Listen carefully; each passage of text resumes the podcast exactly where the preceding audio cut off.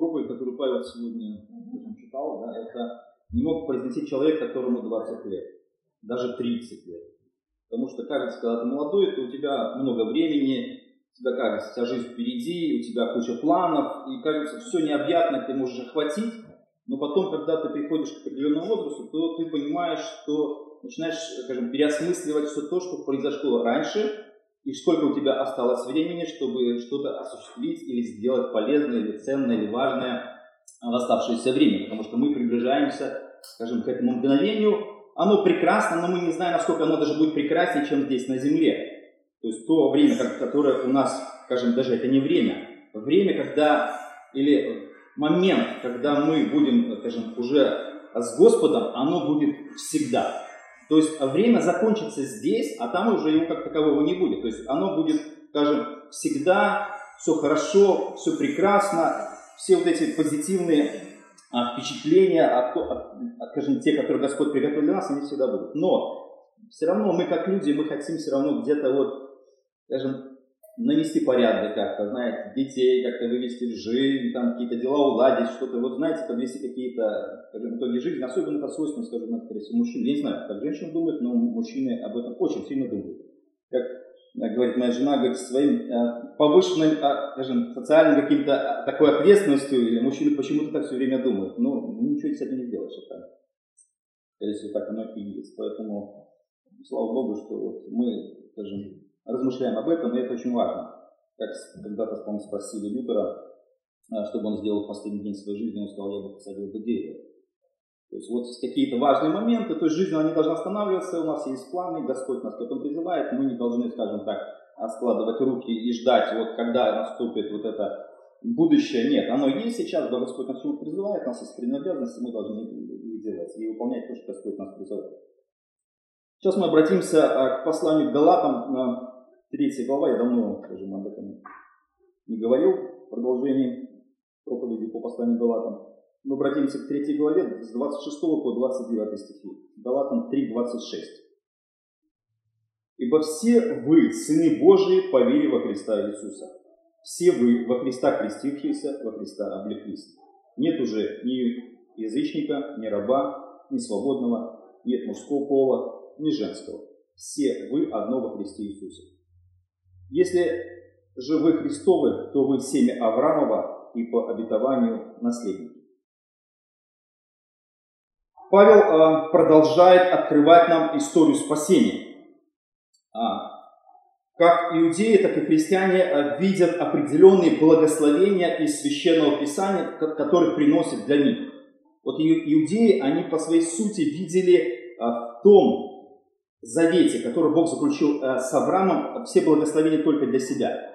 Как земные, так и духовные, все это они воспринимали непосредственно к себе. В этих заветах они, скажем, не видели вот эту всю важную часть, где Бог обещает благословение для всех народов земли через Авраама.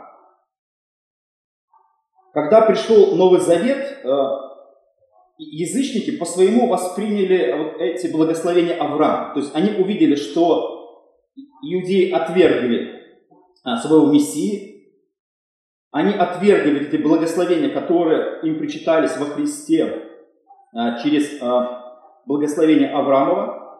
Поэтому язычники восприняли, восприняли вот это благословение только для себя. Вот как иудеи только для себя восприняли все благословения Авраама, так и язычники после падения иудеев, после отвержения Мессии, они воспринимают это для себя. Поэтому вопрос э, можно поставить таким образом. Так чей же Авраам? Кому он принадлежит? Он принадлежит только евреям или он принадлежит только язычникам? Но мы смотрим по Писанию, что Авраам принадлежит всем. Как иудеям, так и, так и язычникам. Поэтому, когда мы обращаемся к Священному Писанию, то зачастую мы, люди, по сути, такие, скажем, где-то эгоистичные, и мы где-то что-то, скажем, такое благое иногда хотим только для себя. То есть мы иногда даже не готовы поделиться какими-то благами, которые принадлежат не только нам. Это происходит в обычной нашей жизни, где Бог призывает нас делиться даже обычными земными или духовными благами с людьми, которые находятся рядом. Это, скажем, непростой процесс. Кажется, что вот это мне, я заработал, я что-то приобрел. Все, всем этим делиться довольно сложно, непросто. Поэтому все эти вещи Бог помогает превозмогать когда мы начинаем следовать за ним. Поэтому Бог дает обещание Аврааму и через его потомство, которое было сначала началось а, в Израиле, хотя сам по своей сути Авраам, он, мы смотрим историю Авраама, он не принадлежал как изначально ни к иудеям, ни к язычникам, он был просто вот обычный, скажем, человек, представитель всех народов как такового иудеев еще не было. Поэтому, когда Бог дает ему обещание о благословении, евреев не существовало. Он стал, вот, может быть, первым евреем, но как таковых евреев не было. Поэтому все вот эти э, попытки присвоить в истории Авраама себе, они в Новом Завете развенчиваются ничем. Они, они, Павел говорит о том, что Авраам принадлежит всем, как, язык, как евреям, как язычникам. Поэтому вот это духовное благословение, оно принадлежит, э, изначально принадлежало евреям материально, земля и все благословения земли, и духовно. И все эти духовные благословения, они также принадлежат и язычникам, но духовные благословения, они связаны непосредственно с оправданием и спасением. То есть это, это вот единственное что, то есть человек не предназначил для того, чтобы только есть и пить, лежить на земле короткое время и потом уйти в небытие и ни с чем вечность Бог для этого человека не предназначен. Поэтому благословение, а, которое Бог открывает нам а, в этой истории, истории Авраама, и так как Бог заключает с ним вот этот величайший завет, то мы смотрим, что это величайшая история спасения и огромные смыслы Бог вкладывает а, в эти взаимоотношения между собой и Авраамом. Потому что Бог изначально замыслил для всех народов, как не только для иудеев, но и для всех народов поделиться спасением и оправданием во Христе, и Он готовил для этого все. То есть должен был а, в истории через иудеев прийти Христос, это спасение через Христа должно было осуществиться в иудаизме, иудеи должны были принять Христа и стать, скажем так, иудаизм должен превратиться в христианство, но по сути, а, отвергнув Христа или своего Мессию, иудеи остались в иудаизме очень небольшая часть, оно присоединилось э, к этому завету Авраама во Христе Иисусе. Поэтому, когда мы смотрим на э, все вот эти заключенные заветы в истории, то они удивительно связаны между собой. То есть было какое-то время, когда-то в истории, это 1800 эм, год, когда один э, христианин Дарби, он придумал, что нет, э, так как раньше толковал Писание и все, все, все заветы рассматривались как единое целое, он начал представлять себе это немножко иначе. Он думал, что а, в истории у Бога что-то не получалось. Например, здесь что-то не получилось, потом там что-то не получилось, там, там что-то не получилось. Как будто Бог а, экспериментировал и начинал а, в какой-то период времени э, смотреть, начать, как оно поведет себя, заключал один завет, не получилось, второй завет не получилось. И вот он разделил историю на вот таких семь периодов, в которых Бог каким-то образом пытался вырулить историю спасения, и вот наконец-то у него получилось а, это сделать во Христе. Но если мы смотрим в Священное Писание и толкование, которое раньше существовало а, в истории церкви, со времен реформации, то мы видим, что это понимание завета благодати, либо истории спасения, которая еще начиналась э, в Эдемском саду, оно уже, скажем, проявлялось и в какой-то период истории открывались его грани вот этой прекрасной истории, когда Бог заключал а, свои заветы а, с людьми. Поэтому а, органическое единство заветов в истории означает, что они зависят друг от друга, и одно вытекает из другого. И божественные заветы не являются независимыми, или автономные, все они э, э, развитие одной и той же истории спасения, истории об искуплении, истории о том, что мир ждал пришествия Христа. И в этом всем должны люди были получить благословение. Но Павел отмечает, что э, когда вот эти благословения открываются в истории Бога с Авраамом, то присоединиться к этому завету или к этим благословениям необходимо только через веру в Христа. И мы смотрим, когда э, Павел в этом отрывке послания Галатам открывает нам а, вот эти благословения, которые изливаются как на язычников, так и на иудеев, то мы видим, что главной или центральной личностью в этом отрывке является Христос. Ударение делалось непосредственно на кресте. Или обетование спасения – это непосредственно Иисус, потому что мы, например, читаем в 6 «Ибо все вы, сыны Божии, по вере во Христа». То есть мы получаем сыновство или становимся детьми Божьими по вере во Христа. То есть одно без другого неотделимо. Мы не можем стать детьми Божьими без Христа. Это просто невозможно. Или дальше он говорит в 27 стихе.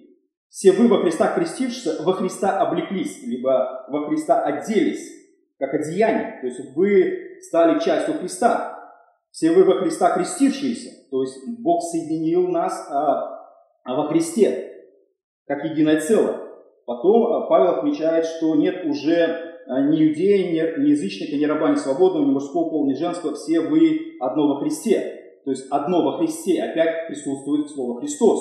То есть а, все мы одно, но мы не можем быть одно без Христа. То есть это невозможно в глазах, в глазах Бога. Вот Бог, скажем, помещая нас во Христа, Он все эти благословения, которые были обещаны Аврааму, оправдание, спасение, они непосредственно являются во Христе.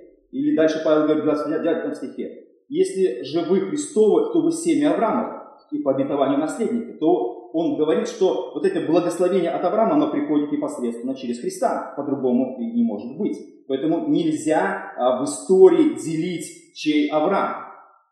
Авраам принадлежит человечеству. Это, знаете, как а, ЮНЕСКО, это мировое наследство, как какие-то величайшие объекты культуры, города, какие-то непосредственные какие-то памятники, они включены вот такой огромный список, и он охраняется всем миром и признается величайшим наследием мира, чтобы все люди разделили вот это, скажем, эстетически, культурно, могли присоединиться, прикоснуться к каким-то величайшим а, произведениям и объектам мира.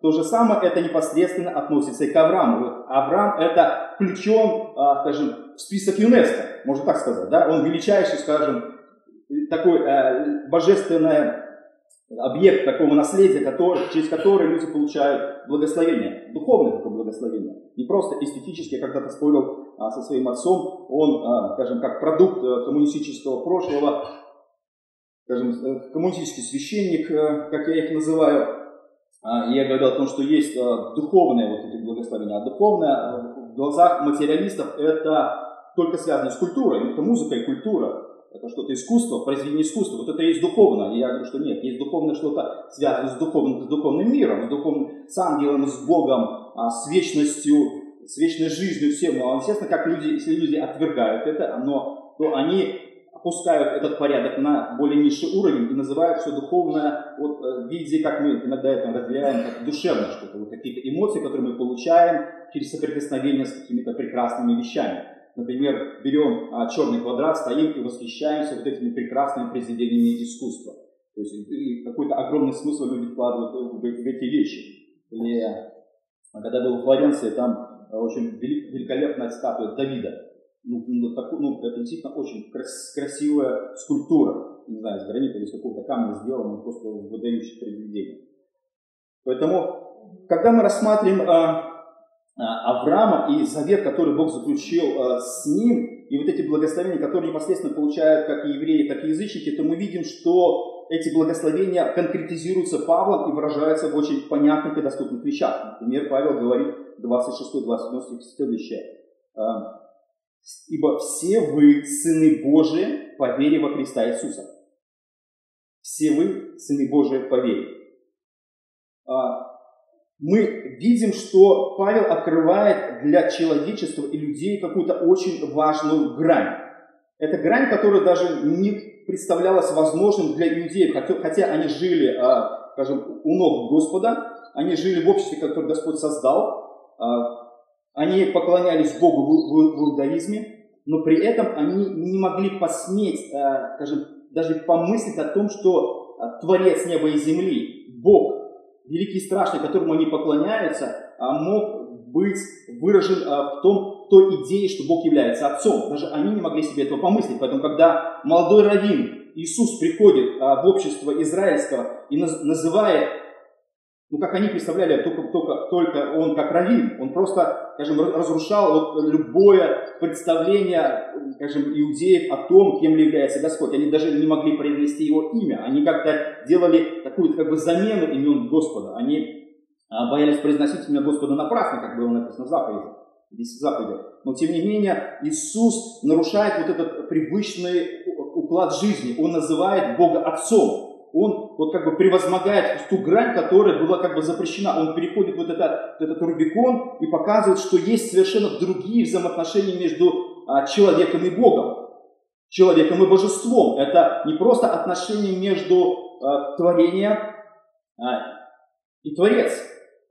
А, нельзя, конечно, сказать, что Бог является отцом для всех людей, потому что, ну, тогда это уже нарушаются все вот представления об, отцов, об отцовстве. Например, Бог создал, например, кота или собаку, э, но мы не можем сказать, что Бог является отцом кота или собаки, потому что но мы видим, мы понимаем, что Бог является творцом кота или собаки, или вот какие-то отношения. Но когда мы говорим о человеке и о том, что образ Божий непосредственно запечатлен а, в самом человеке, Бог делал человека, смотря на себя. То есть он не просто делал, скажем, из своего а, воображения и понимания того, как это должно быть. Потому что то, что Бог делает, это великолепно. Вот создать или нарисовать, а, например, какое-то животное, а, либо природу из ничего, вот ее не существовало, нет, нет даже возможности откуда-то скопировать. Все идеи, которые мы видим, это идеи, которые непосредственно Господь выразил, скажем, своего творчества. Мы, по сути, свои, как люди, тоже являемся такими, скажем, мини-творцами.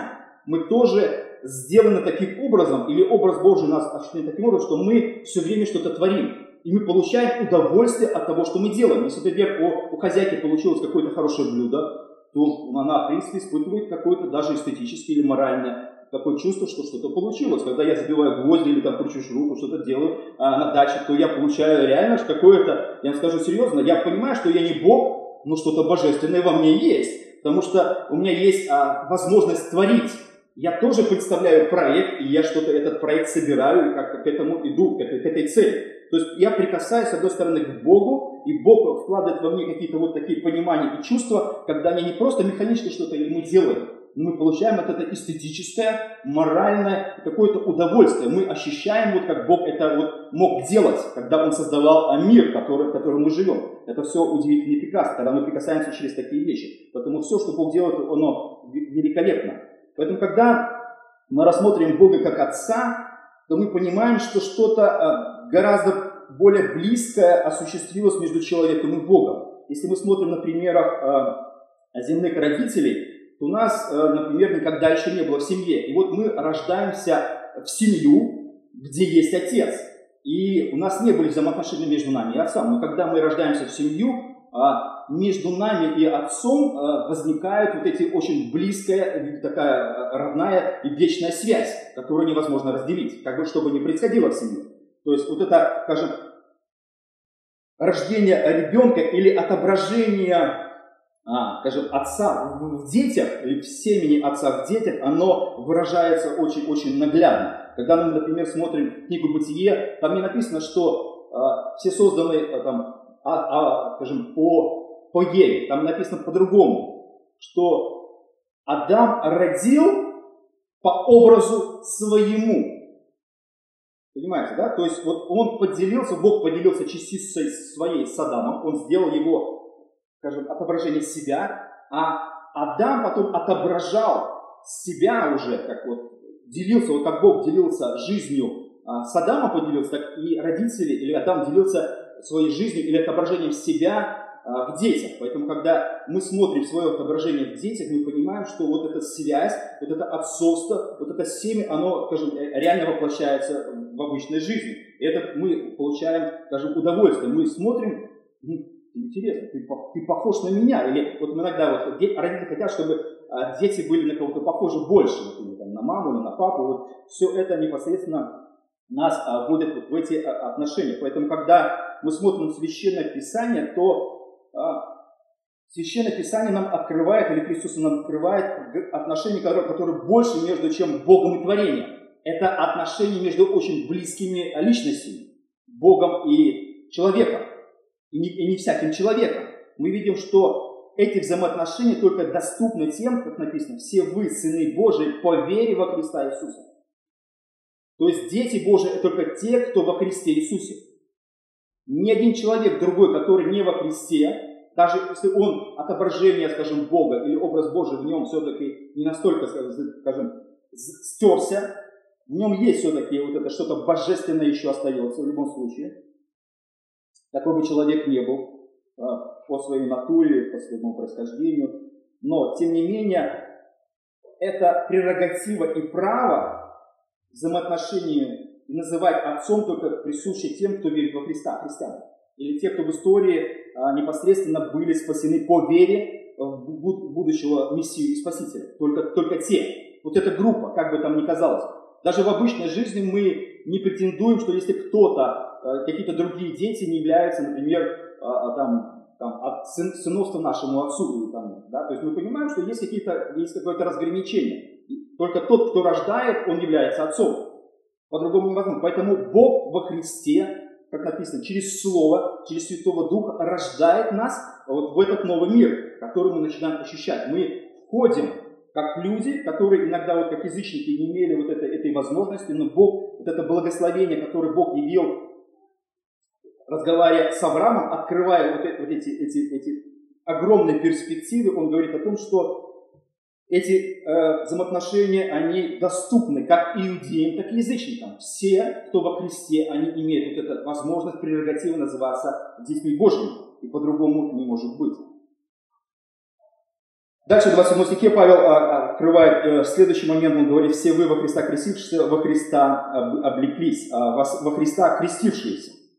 А вот здесь, а, скажем, богословы, они разделены. Вопрос, что Павел имел в виду, когда говорил во Христа крестившиеся. Что, что произошло? Некоторые говорят о том, что это касается водного крещения, и наше отношение или попадание во Христа происходит через водное крещение, когда мы входим в воду, и таким образом мы а, облекаемся во Христа, как здесь написано. Все во Христа крестившиеся, во Христа облеклись, либо оделись.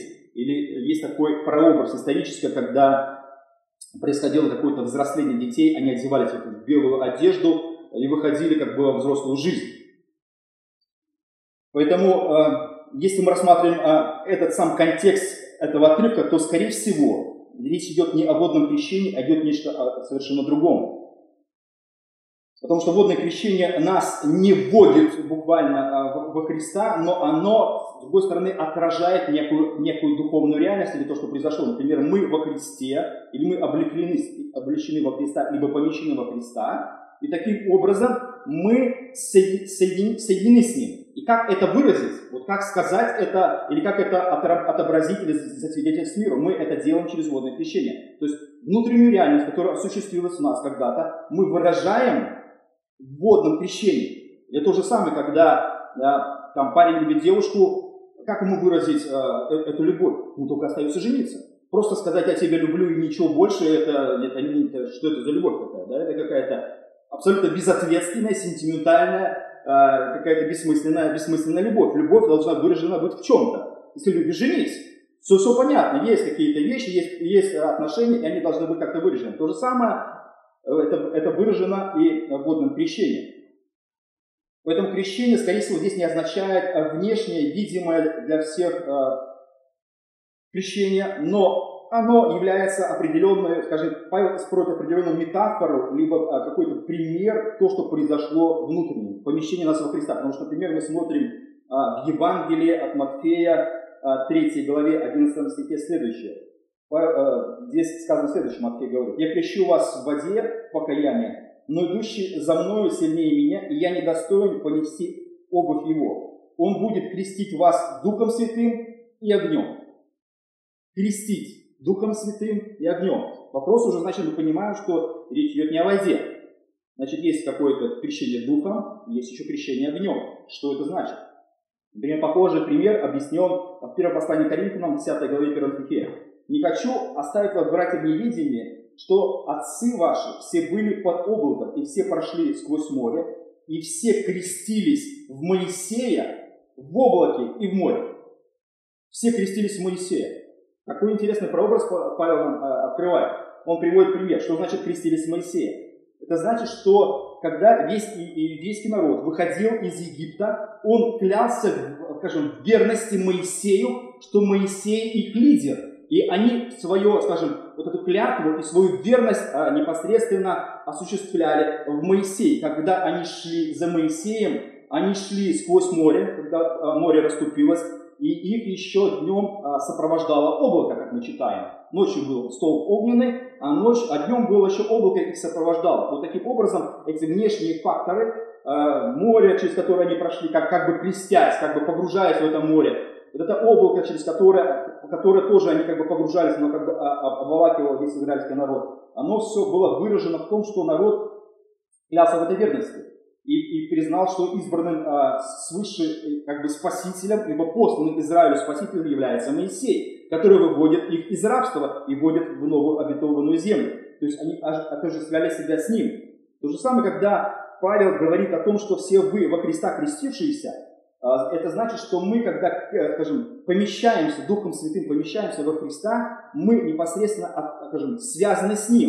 И водное крещение, оно может, скажем, впоследствии в нашей христианской жизни выражать вот эту некую духовную реальность, когда мы показываем через внешний знак, вот как кольцо, внешний знак того, что, например, человек находится а, в браке, вот этот внешний знак, он показывает о том, что мы соединены с нашим вождем Иисусом, который, которого, с которым мы себя сегодня ассоциируем, который выводит нас из рабства греха, вводит в новую совершенно э, жизнь, где мы являемся вот последователи нашего Иисуса. Мы облекаемся, мы как бы вот а, а, находимся внутри Христа. И Христос находится в нас. В послании том же Галатам 2.20 Павел пишет, что уже не я живу, но живет во мне Христос. То есть он все время использует метафоры о том, вот в этом близких взаимоотношениях соединений нас а, со Христом. И дальше а, Павел выражает вот эти благословения, которые пришли язычникам через Авраама а, в следующем. Нет уже иудея, ни язычника, ни раба, ни свободного, ни мужского пола, ни женского, ибо все вы одно во Христе Иисусе. А, христианство, если можно перефразировать этот стих, общедоступно. Оно, оно, скажем так, вышло за пределы Израиля и иудаизма. Оно принадлежит, это наследство, оно принадлежит всему миру. То есть вот это, скажем, благословение, оно, скажем, стало доступно и расширилось э, среди всего мира. Это очень уникальное, скажем, событие в истории ни один иудей по своей сути не мог понять, как Бог будет осуществлять вот это благословение Авраама. В их понимании было следующее. Они должны были обратить язычника в иудаизм. Они сделали из него, должны были прозелита. То есть они должны были затянуть его внутрь, внутрь системы и сделать его частью Бога. Но насколько были успешны иудеи в этой программе? Вот программа или миссия прозелиты. Сколько они затянули за это время э, в иудаизм язычников? Я говорю, минимальное количество. Просто минимальное количество. Что нужно делать Богу? Богу нужно делать от обратного. Нужно, скажем, наоборот, пойти в мир, или э, чтобы Иисус распространился, эти благословения распространились всем народам через Христа. Поэтому Христос стал доступным, и вот эти благословения, которые евреи не могли достигнуть, они, скажем, были подхвачены, а, вот как иудеи упали, вот этот как знамя первенства, или когда, например, э, бойцы шли в атаку и знаменосца был ранен, другой подхватывал знамя и шел вот как бы вперед. Вот э, как Павел объясняет в послании к римлянам, что иудеи упали через вот собственную гордость и не, не приняли э, своего собственного мессию. И вот это знамя первенства, или вот это благословение, которое пришло через мессию, через Христа, язычники подхватили и понесли в мир. И смотрите, какой успешный проект. Практически все охватило весь мир. Христианство это уже, наверное, миллиарды человек. А за всю историю это, так, наверное, уже гораздо много миллиардов человек. То есть вот такой уникальный проект Бог начал осуществлять, когда Он а, понес вот это христианство или сделал общего доступное для, для всего мира. И Павел отмечает, что вот эти проблемы, которые раньше были связаны а, с миром, которые для нас сейчас очень странно, понимание того, что перечисляет Павел. Он говорит, что нет уже иудеи-язычников. То есть, когда мы живем а, на протяжении двух тысяч лет а, в христианстве, э, мир живет, в христианстве находятся как иудеи, так и язычники, мы не, не понимаем, что так, как могло быть иначе, по-другому. Но первое время мы видим, что церковь образовалась только из иудеев, и казалось, так она будет вечно, пока Бог сказал, все, ребята, какое-то количество я собрал, теперь мы понесем Евангелие а, всему миру идите, все, там, научите все народы, да, крестя их во имя Отца. То есть вот это благословение Авраама, оно пошло в мир, начало э, э, распространяться. Поэтому э, Бог разорвал вот это как бы понимание мышления иудеев, и нет уже иудея, ни язычников. Во Христе спасаются уже не по, скажем, вот этому приоритету. Только иудеи спасаются, либо только язычники. Нет, и те, и те. нет никаких проблем. То есть оно как бы доступно. Проект, который сейчас работает, и он доступен для абсолютно а, любой категории. Нету, а, скажем, национального какого-то. Например, а, христианство только там для армян, или только для белорусов, или только для украинцев, там, да, или еще. Нет, оно для всех. Абсолютно не имеет значения. Черный либо белый. Раньше церкви, американские церкви а, были только для белых. До 60-х годов. Стояли привратники, братья и не пускали черных, чтобы никакой черный не попал в христианскую баптистскую, например, церковь. Это было ужасно. Это было ужасно, потому что люди, детей, людей детей делили как бы на такие человек не человек. И в времена, когда шла гражданская война в Америке, думали так, черный, он вообще, он вообще обладает качеством человека. Он вообще, или что это, что-то такое близко к обезьяне, или к какому-то, какому животному. Что это такое черный? Поэтому, когда Павел приводит следующий термин, он очень, скажем, в то время был понятен и общедоступен. Сейчас очень можно, скажем, сказать, да как это такое может быть, что а, один человек а, обладает другим человеком, потому что речь идет о рабстве. Нет ни раба, ни свободного. То есть для нас рабство, кажется, ну, мы живем в такое же время, где уже, ну, может, где-то есть рабство, но, по крайней мере, это уже точно не у нас. Оно может быть, скажем, экономическим рабством, социальным рабством, может быть каким угодно рабством, но, по крайней мере, уже все равно человек не настолько, скажем, он скован и все равно может ходить куда хочет, даже если вырваться из системы, люди пытаются каким-то образом. Но когда Павел описывает вот это прерогатива, которая получилась во Христе, очень доступно, то рабы могли быть во Христе. Ну, это непонятно. Не просто сословие свободное и богатое, например, Римской империи, оно могло иметь благословение, скажем, Авраамова или благословение вечной жизни. Любой раб оставался рабом, но при этом он внутри был свободным, он был во Христе, он был христианином, и они все приходили в собрание, как и рабы, так и свободные, как, как с документами, так и без. Как Павел был гражданином а, Рима, а другие не могли себе этого позволить, как мы читаем в Священном Писании. Поэтому эта возможность открылась. Павел, вот эти грани или вот эти вещи, которые просто, э, скажем, были только доступны для богатых и сословных, они стали доступны, Христос стал для всех. То есть человек, который находится рабом и самый низший и неуважаемый, ничего не значащий, становится детем Божьим. Он раб, и Павел говорит, что если вы рабы, оставайтесь рабами, никаких проблем. То есть во Христе это вы не ограничены Богом. То есть да, социально да, да, есть трудности, да, ну, мы тоже, скажем, в какой-то мере есть более богатые люди, есть более бедные в нашем обществе, да, и мы понимаем, что, ну, при этом есть экономическое разделение, но при этом человек все равно остается человеком. И во Христе оно ничего не меняется. И доступен Христос как одним, так и другим. А потом, например, мы смотрим, Павел приводит тоже такое очень удивительно, хотя в нашем обществе уже где-то такое уже пошло превозможение этого тезиса. Нет ни мужского пола, ни женского. Мужчины и женщины. Отношение вот этих полов, оно всегда в истории было, скажем, интересным. Например, а, в древнем мире, в иудаизме, женщин почти всегда презирали, частично эксплуатировали, оскорбляли, и они находили, даже когда приходили в синагогу, было особое место для женщин. Или мы читаем храм, который был устроен, там было место для мужчин, и отдельное место возле входа практически, недалеко от язычников, было место для женщин. То есть даже так вот было выделено определенное место. Даже сейчас, а, когда был в Иерусалиме, там все наплачено разделено на две части. То есть две трети части свободных доступ это мужчины, одна третья маленькая там только женщины тоже тоже смотришь, думаешь, ну как это может быть? Ну, уберите эту стену, она доступна всем. Что вы делаете? То есть все равно вот этот момент остается. То есть кусочек стены для женщин только, все остальное для мужчин. Шовинизм это, скорее всего. А, но если обратная сторона это, это вещь, вещи, когда женщины уже начали оставить свои права, то это уже начинает заходить совершенно до каких-то ну, таких вещей, где женщины уже требуют, да, они не просто просят, они требуют. Ладно, там они просили себе там когда-то политическое голосование, там еще что-то, но сейчас женщины требуют так, что, чтобы все быть равны с мужчинами. Но у меня всегда возникает вопрос, так, э, идите в армию? Вы хотите равенства? Все, нет, все, общий, общий, общий призыв для всех. Израиль понятно, там маленькая страна, нужно выжить кругом, там 250 миллионов арабов, вас, например, 10 миллионов, вам нужно выжить в любом случае, поэтому пойдут и хромые, и косые, и женщины, и все, и мужчины. Водители танков женщины, там, инструкторы, и все. Но их не бросают, кстати, боевые действия, они в основном так, где-то больше в тылу. И это видео интересно, молодые девочки а, служат. в Израиле. Вот. Поэтому говорит, женщин нет, война не для женщин. Подождите, вы же хотите равных прав. Да? Или нет? Или, например, когда у нас в стране делят детей при разводе, кому обычно детей дают?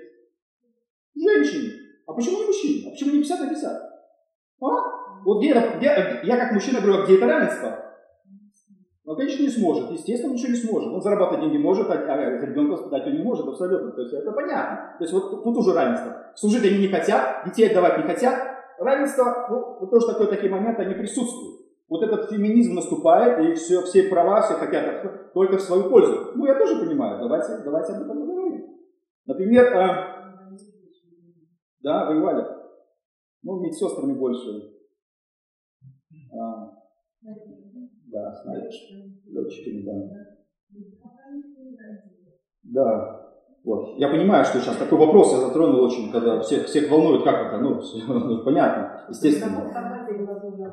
Да, да, да, я понимаю. Поэтому, когда Павел провозглашает нет мужского пола, не женского, да, аллилуйя, но это в церкви тоже есть ограничения, как бы там ни было, женщины не могут быть пасторами. Хотя уже есть в мире женщины-пасторы, священники.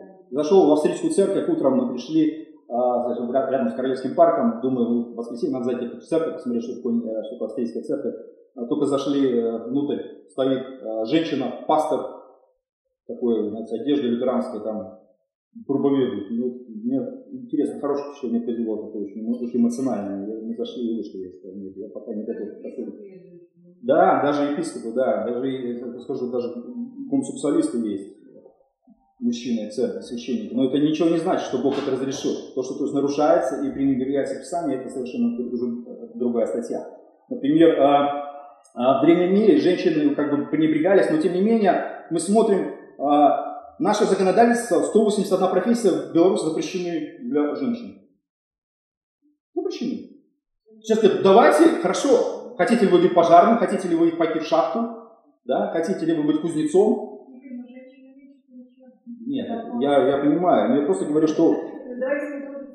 Да, да, я, да, да, я понимаю. Просто говорю, хотите ли вы быть кузнецом и получать много? Или, например, какие посмотрю профессии? Например, э, лесоруб. Хотите быть лесорубом, пожалуйста. Дальнобойщик, у нас запрещено быть дальнобойщиком. Трактористом, э, убыль добывать, э, пожарным нельзя. То есть э, водить автобус больше, чем, э, чем 14 мест тоже запрещено и много-много еще других профессий, где законодательство ограничивает, скажем так, женщин. Понятно, что экономические возможности открываются большие, но тем не менее а, мы говорим сейчас не об этом, а о том, что а, вот эти расовые и социальные вещи, которые разделили, разделяли общество во Христе, они стираются. Нет ни мужского пола, ни женского. То есть спасение либо Христос принадлежит как мужчинам, так и женщинам. Вот здесь мы сошлись. Аллилуйя! братья и сестры. Да?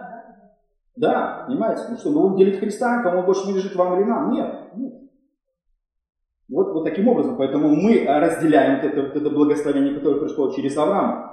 Все вы одно, и Павел дальше подытожит все вот эти категории, как иудеев, язычников, рабов, свободных, мужского пола и женского, ибо все вы одно во Христе. То есть в церкви нельзя разделить людей по какому-то из признаков. Хотя национальность остается, мы остаемся все равно людьми, которые родились в определенной национальности, культуры, языковой какой-то культуре, а еще каких-то вещах, оно остается, оно не стирается. Христианство не стирает наше гражданство, наше место рождения и многие-многие вещи абсолютно нет. Мы говорим сейчас о спасении, о духовном принадлежности ко Христу. То есть любой человек в любой стране, в любой национальности, в любое время, он может иметь а, единство со Христом. Все вы одно. То есть в церкви а, все едины, нету разделения, или, кто сказать, нельзя в церкви находиться такому. Нет, можно. Мужчине можно, женщине можно, по профессиям, рабам свободным. Нет, нет, нет ограничений, вот, скажем, как вот такое трехмерное изображение Павел, Павел делает. И Павел заканчивает последним таким вот благословением, которое пришло через вот это завет с Авраамом. Павел говорит следующий. Если же вы Христовы, то вы семя Авраамова а, и по обетованию наследники. То есть он а, приводит вот этот последний аргумент вот в этом споре о том, а кому принадлежит вот это благословение Авраама или кому принадлежит Авраам. А, иудеи думали, останавливали свою машину на том, что если они являются иудеями, и Авраам, естественно, принадлежит им, И в итоге через это, э, скажем, через этот народ пришел э, закон, закон Моисея. И когда иудеи будут соблюдать этот закон, вот это благословение, оно люди получат непосредственно через принадлежание вот к этому народу или к закону. А если кто-то хочет присоединиться, то становись прозелитом, становись частью иудаизма, и тогда ты получишь благословение Авраама. Но Павел говорит о, следующем. Он не ограничивает э, это благословение иудаизмом или какой-то религиозной иудейской деятельностью. Нет, он говорит следующее. Если же вы Христовы, если же вы Христовы, то есть он э, совершенно от, от обратного начинает его логика идти. Если вы Христовы, то семя Авраама. Можно сказать по-другому. Если вы семя Авраамова, то вы Христовы. То есть как бы одно от другого. То есть он берет а, сверху вниз идет. То есть он показывает вот эту историю спасения, которая когда-то была начата. Оно было начато еще в Эдеме, но мы видим осуществление вот этого благословения для язычников, оно началось с заключения вот этого завета между Богом и Авраамом. Вот это благословение, оно началось 4000 э, лет назад. И во Христе оно стало доступным. То есть галаты заблуждались, думали, что могут стать семьей Авраама, если будут исполнять закон. Но Павел а, убирает это мышление, потому что иудеи настаивали и влагали в умы язычников следующее, говорили о том, что вы должны присоединиться опять к иудаизму. Павел говорит, нет, все, кто во Христе, они имеют вот это соединение с Авраамом. А Авраам принадлежит также и им. Поэтому это не ограничивает никого э, в этом благословении. Поэтому, если вы Христовы, или вы христиане, или вы находитесь во Христе, или вот выше в пункте, который мы читали, то вы семя Авраамова. То есть Авраам, как отец, принадлежит всем, всему миру. Если кто-то верует во Христа, он и есть э, сын, сын, сын Авраама. А, как, э, так, так вроде бы просто. Это вот очень простой тезис. Это просто, ну, если ты хочешь получить благословение небес, ты должен быть христианином. Должен верить во Христа. Все, вот просто простой тезис. Я как вот на днях а, ехал своим водителем Э, в столовую, и он меня спросил, а ты опять какую-то религиозную литературу читаешь? Я промолчал уже, знаете, уже ну, бесполезно отвечать на эти вопросы. Он говорит, почему нельзя, говорит, спросил, почему нельзя просто так верить в Бога? Мы дождались, я дождался момента, мы зашли, мы взяли там поесть, мы сидели, кушали, я ты знаешь что? А, я говорю, наличие Бога делает все вокруг осмысленным. Я говорю, конечно, если мы являемся животными, как пропагандирует мир, которые только рождены для того, чтобы есть и пить, то тогда не имеет никакого значения просто наличие Бога. А если мы не животные, которые готовы оторваться от миски или от еды, значит мы что-то больше, чем животные, а мы больше, чем животные. Мы имеем язык, мы имеем мышление, мы имеем творческую способность и много-много что мы имеем. Мы имеем религиозность. Ни одно животное не является религиозным, не поклоняется, Люди являются религиозными, по сути. Чему бы они не поклонялись, они религиозными, то я говорю ему следующее. Если мы не животное, то я начинаю задавать очень важные вопросы в жизни. Я начинаю осмысливать происходящее. Я начинаю спрашивать и думать. Я начинаю искать ответ на вопрос. Зачем все это? Зачем я? Кто я? И в чем смысл жизни и существования? Ну, здесь он сказал, ну, все, все, разговор окончен. То есть вот это, эти вопросы, э, люди не хотят дальше идти за грань, потому что я знаю, что у них нет ответа на это, либо есть ответ, есть и пить. И Павел об этом говорит, например, в 1 послании Коринфянам 15.32. По рассуждению человеческому, когда я боролся со зверями в Ефесе, какая мне польза, если мертвые не воскресают? Станем есть и пить, ибо завтра умрем. Вот логика человеческая, что бы там в мире не происходило, что бы в жизни не происходило, нет никакой пользы, если нет, скажем, загробной жизни, если нет Бога, если нет э, воскресения мертвых, если нет продолжения существования человека. Станем есть и пить, ибо завтра умрем. Вот это, вот эта мысль о том, что если мы животные, тогда не нужно задавать таких вопросов. Люди пусть едят и пьют, потому что они завтра умрут. Пусть живут этой логикой. Но если, я, если человек мыслит, или мы хотим жить по-другому, то мы задаем вот эти важные вообще вопросы жизни. Смысл нашей жизни, смысл существования. Я не хочу просто есть и пить, чтобы завтра умереть. То есть какой в этом толк? Э, оно не имеет никакого в глобальном смысле никакого такого смысла. Да, оно имеет временный смысл, мы закрываем моменты, чтобы жить, но в дальнейшем ничего. если завтра умрем. Поэтому благословения, которые а, переданы а, язычникам и иудеям, они наполняют жизнь смыслом. То есть это смысл приходит непосредственно через Христа. И благословятся в семени твоем все народы. В Бытие 12, 22, 18 сказано следующее. И благословятся в семени твоем все народы земли. Бог вот это благословение явил во Христе. Без Христа нет ни продолжения, ни смысла, ничего. То есть это когда жизнь приходит просто на уровень а, животного. Поэтому, ну так как люди все-таки имеют образ Божий, все-таки они должны вернуться к своему Творцу и к своему Отцу, тем не менее эти возможности открыты, и Бог благословляет всех, кто является во Христе. Аминь.